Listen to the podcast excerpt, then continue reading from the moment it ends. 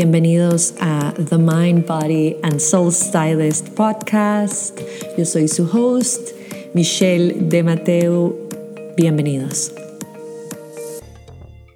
Las primeras citas. Hace unos días hice una pequeña encuesta en Instagram preguntando a los solteros y las solteras ¿De qué pensaban de las primeras citas? Que si les daban un poquito de ansiedad, de estrés o no, para nada, cero, todo cool, me encantan. Y la respuesta fue impresionante. El 70% dijo sí, me causa estrés y ansiedad. Y cuando empezamos a indagar un poquito más y ya les pregunto, ¿verdad? Las personas que contestaron qué por qué. Y salieron las respuestas como, eh, bueno, me gusta el darme la oportunidad de volver a comenzar, de sentir esas maripositas, pero de vez en cuando siento ansiedad porque, porque siento que, que muchas veces ese empezar me, me hace sentir vulnerable. Por ahí también me dijeron, bueno, está como esa idea de que puede ser el amor de mi vida o puede ser alguien muy raro. Luego otra, porque también estuvieron aquí bastante peleados los, los comentarios en los motivos de por qué te da ansiedad. Otros que decían que a veces como el, saber lo que uno trae ya del pasado crea cierta presión, como un miedo innecesario que le da como una presión extra a esta reunión. Entonces me pareció interesantísimo porque realmente estamos viviendo en tiempos muy interesantes. Después de la pandemia, o mejor dicho, durante la pandemia, el mundo de de las relaciones se transformó completamente. Ya no podía las personas pues ir normalmente que a conocer personas, qué sé yo, en restaurantes o pubs o cosas así, sino que se migró muchísima esta interacción al mundo virtual. Y el mundo virtual es, es un mundo que nos ofrece muchísimas cosas y de cierta manera nos vende muchas cosas, nos vende ideas, nos vende imágenes, nos vende experiencias a través de lo que nosotros, nuestros ojos ven. Pero muchas veces todo eso que vemos, que suena genial, está muy lejos de la realidad. Es en gran parte el miedo o la expectativa que genera estrés y ansiedad en la persona que está al otro lado del celular. Y esto Está cool que lo hablemos porque esta nueva realidad en la que también, así como el teletrabajo ha traído nuevos beneficios, pero también nuevos retos a nivel mental y emocional, el tema de las citas no se queda atrás, ¿ah? no se queda atrás.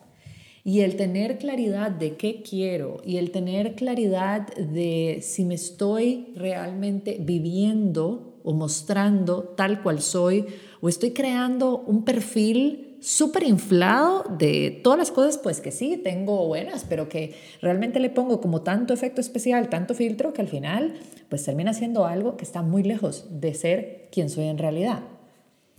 Y es que justamente me pasó hace unos meses con unos amigos que todo empezó como un chiste, pero fue muy interesante escuchar lo que decían tanto los hombres como las mujeres.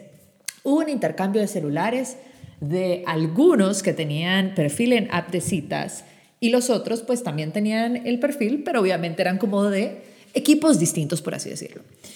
Entonces empieza la lectura de qué estaban percibiendo el uno del otro. Y fue, la verdad, muy gracioso, porque obviamente estábamos en un espacio seguro y decía, no, mira, esta imagen a mí me está proyectando esto. O sea, te tenés que ver en el caso de este amigo que le decía a mi, amiga, le decía algo que te veas linda, pero no muy sexy, interesante, pero profesional, deportista, pero no ruda. Entonces eran todo este montón de cosas y después pasa al revés y dice, no, o sea, esto te ves como súper aburrido.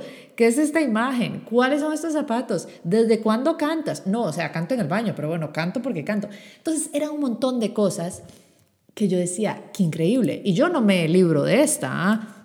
Porque realmente nosotros, sea en nuestras páginas de LinkedIn, Facebook, Instagram, la que sea, siempre estamos tratando de dar nuestra mejor realidad y versión. Y es lógico, uno no va a una entrevista de trabajo a hablar de todas las cosas que hizo mal en Si te preguntan, obvio, hablarás de algo, pero no vas a centrar toda la conversación en todo lo que no funcionó, ¿cierto? Pues lo mismo pasa en las relaciones humanas. Entonces, ¿a dónde trazamos la línea?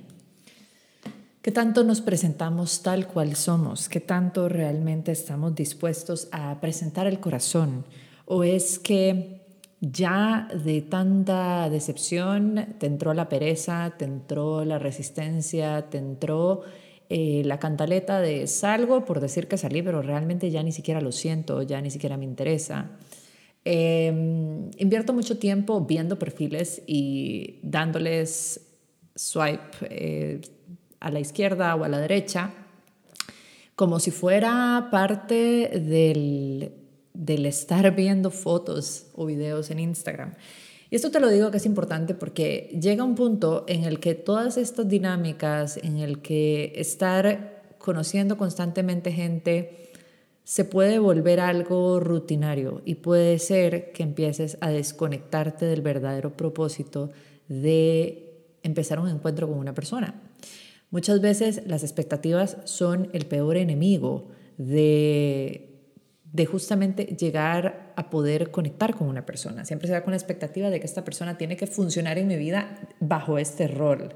Y eso limita muchísimo la posibilidad de conectar desde otro lugar o para otra razón. Yo les voy a contar que hace años, cuando vivía en Francia, se inauguró una aplicación que se llamaba Bonjour, Bonjour, y era muy divertido porque era el amigo de un amigo que lo había lanzado y los, los usuarios éramos como el grupo de los amigos de sus amigos. y fue loquísimo porque empecé a conocer gente que siempre veía pero que no, no había tenido la oportunidad de hablar y tal vez estas personas con las que salí por un café o a tomar algo, no se convirtieron en citas amorosas, pero sí se convirtieron en grandes amigos. Cuando nosotros le quitamos la presión a lo que se tiene que convertir cualquier reunión con otra persona, en ese momento estamos limitando el potencial de lo que esa relación puede llegar a ser.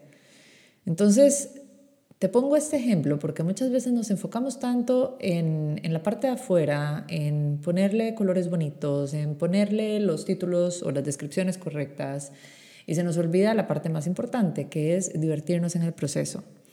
El conocer nuevas personas es, es como iniciar un nuevo viaje.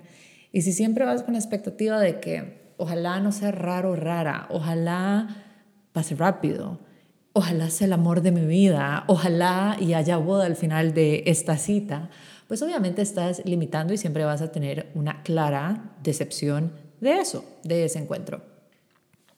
Entonces, aquí es importante ver cuál es el compromiso que tenés con vos mismo, con vos misma.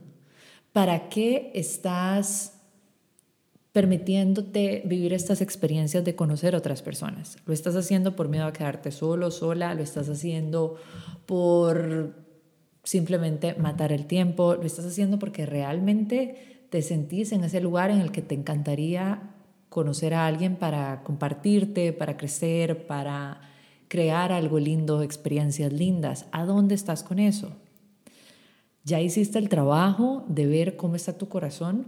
Porque esta es una parte súper importante. Generalmente cuando, y esto pasa bastante en consulta, quiero una nueva pareja y quiero que sea así. Y es facilísimo que la persona dé todas las características, puntos y comas de esa pareja. Pero cuando volvemos al papel y preguntamos, ok, ¿qué tanto de esto tenés vos? Muchas veces de la lista de 10, bueno, capaz y 3. Entonces, es muy importante que veamos dónde está la coherencia de lo que yo deseo atraer a mi vida, pero también a dónde estoy yo en mi vida. Si tengo la tendencia de pasar en relación en relación, fallida, corazón roto tras corazón roto, decepción tras decepción, no he hecho una pausa para conocerme a mí mismo, a mí misma y ver qué es lo que está pasando, por qué estas situaciones están llegando con tanta frecuencia a mi vida, cuál es el para qué atrás de todo esto. Porque si yo no me pregunto el para qué, simplemente voy como en una bola de nieve hasta que se vuelva algo incontrolable y sumamente doloroso que puede terminar en que cierres tu corazón de forma absoluta. Entonces, antes de llegar a ese punto, es importante ver cómo estoy yo Primero en el compromiso conmigo. ¿Qué tanto me conozco? ¿Qué tanto me amo? ¿Qué tanto me aprecio? ¿Qué valoro de mí? ¿Qué admiro de mí? ¿Qué tengo que trabajar? ¿Cuáles son mis oportunidades de crecimiento? Pucha, me encantaría una pareja que fuera paciente, pero yo soy la impaciencia con piernas. Bueno, entonces, si eso es lo que yo deseo, y pongo un ejemplo simple, es importante que yo empiece a ver qué de mí hay ahí, cuál es la responsabilidad que yo tengo en justamente empezar a convertirme en mi mejor versión para que cuando esa persona llegue, yo también esté en ese lugar en el que hay un equilibrio. La otra parte importante con el tema de las citas es darte el tiempo de observar y de escuchar, no para responder, sino para tratar de entender la historia, escuchar lo que esta persona viene a aportarte ese día, en vez de estar haciendo ya ideas, películas, imágenes, sacando conjeturas vacías y falsas, porque en una hora, dos horas vos no vas a llegar a conocer a una persona. Y desgraciadamente la mayoría de las veces, en esos 30 minutos, en esa hora, hora y media, se da el sí o el no rotundo. El juicio juega un papel importantísimo en esto. Hay que tener mucho cuidado de que el juicio no se vuelva tu peor enemigo. Cuando vayas a ir a tu próxima cita, deja el juicio en casa. Deja el juicio en casa, porque el juicio lo único que va a hacer es bloquear tu mente de ver todas las posibilidades que, como antes mencioné, pueden brindarte esta nueva experiencia, esta nueva persona. Lo siguiente es que quiero recomendarte que antes de tu próxima cita también, para quitar un poco los nervios, la ansiedad, el estrés o la mala actitud, te des un espacio para respirar. La respiración, que a veces no le damos la importancia que se merece, es lo que realmente nos permite conectar al cuerpo emocional, equilibrar al cuerpo mental y hacer esa conexión maravillosa con el cuerpo físico. Cuando una persona está ansiosa, estresada, tensa, negativa, no tiene que decir una palabra para proyectarlo. Y no hay nada peor que una primera cita en la que una de las personas simplemente está en todos los lugares menos en ese lugar, en ese momento presente. Entonces, esas son dos de las cosas que te quería compartir el día de hoy. Y la tercera, y muy importante, es que realmente, si no lo has hecho, hagas una pausa y observes cómo está tu corazón, cómo han sido tus últimas relaciones, qué has aprendido de ellas, qué has trabajado en vos para convertirte en una mejor versión.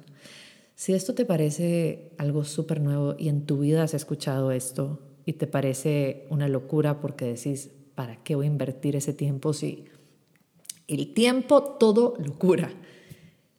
O un clavo saca otro clavo. Esos son los peores errores que puedes cometer porque como lo dije anteriormente, cuando las cosas no se trabajan, cuando las cosas no se observan, se vuelven como una bola gigante de nieve que lo que va a hacer es aplastarte.